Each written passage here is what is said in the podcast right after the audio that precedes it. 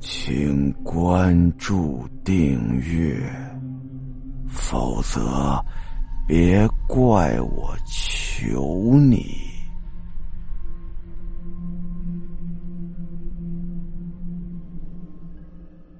李明很无奈，也不好多说什么，恭恭敬敬的告辞，又回到了老王家里头。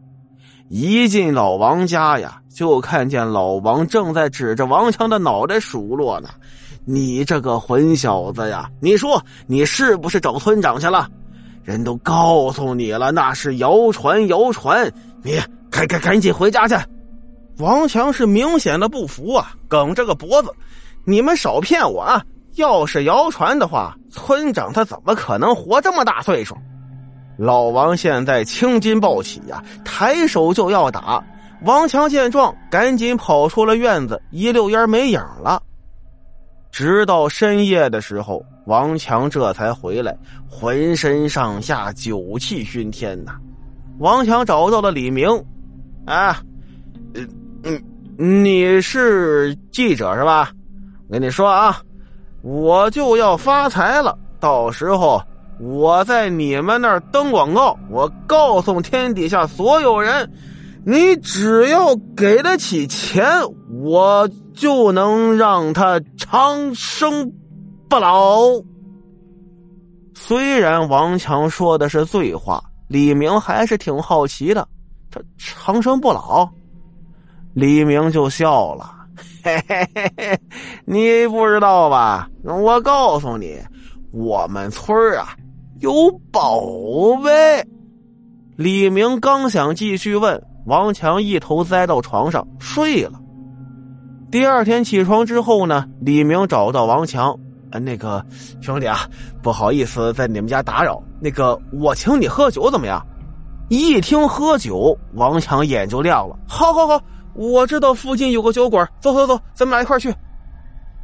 酒过三巡。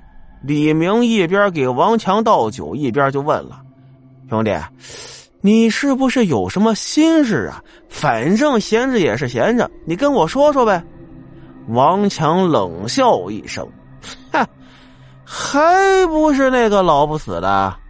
不是，你是说你们村长？那除了他，还还有谁？”王强一仰脖子，又喝了一杯。哎呀，那老家伙呀，攥着宝贝不肯拿出来。这长寿田又不是他一个人的，他凭什么不告诉我呀？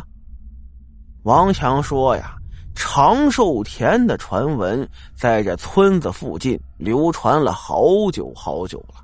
据说他们村子那儿有块地，地里寸草不生，但是可以种人。”人往地里头一埋，他不死，他是在地下睡觉，睡了一年之后啊，结果，然后肉身腐烂。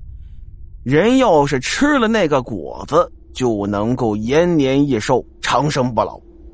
李明一听，这胡说八道啊，连连摇头表示不信。王强一看，你不知道啊。真是有长寿田，有穗果，我曾经亲眼见过。我记得呀，当时我才十多岁当时我们村子里啊来了一个特别高档的车，有一个女的带着一个得了癌症的孩子过来向村长求救，没想到住了几天呢。这得癌症的孩子就好了。来的时候啊，走都走不了路，还得人扶着；走的时候活蹦乱跳的。李明不太明白王强的意思，你说这个是什么意思呀？哎呀！你还不懂吗？肯定是我们村长给他吃了长寿田结出来的碎果了，给他延年益寿了。要不然，那么一个苟延残喘的绝症病人，他怎么能住两天就好呢？李明点了点头。如果王强说的是真的，那真是不可思议了。王强说到这儿，极为不满。你说啊，村长他做的对吗？啊！你要是告诉我那个长寿田在哪儿，我一定让全村人靠着这块地吃香的喝辣的，大家都发财。那之后又过了好几天，王强突然出事了，他从山上掉下来了，被人发现的时候啊，已经奄奄一息。抬回老王家的时候啊，就剩一口气儿了。别看只剩一口气儿，嘴里还叨咕呢：“是长寿田，长寿田呐！”用脚后背想想都知道，他一定是上山上去找长寿田了。老王急坏了，就这么一个孙子呀，千顷地一棵苗啊，几代的单传。当天晚上就决定赶紧把王强送到城里的医院吧。李明作为客人，理应要帮一把，赶紧打电话联系好了市里最好的医院，陪着老王一块去。没想到这个时候，村长突然出现了，他在山路上截住了李明和老王。村长蹲在担架旁边，给王强把了把脉，又翻了翻他的眼皮儿。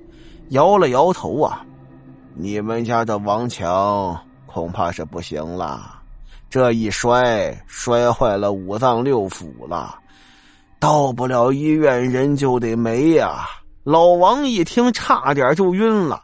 李明赶紧扶住老王，就跟村长说：“村长，村里的人都说你精通医术，家里头还有什么起死回生的秘方，你救救王强吧。”哎呀。村长叹了口气，把他抬到我家来吧。好了，今天的故事到这儿，咱们下集再见。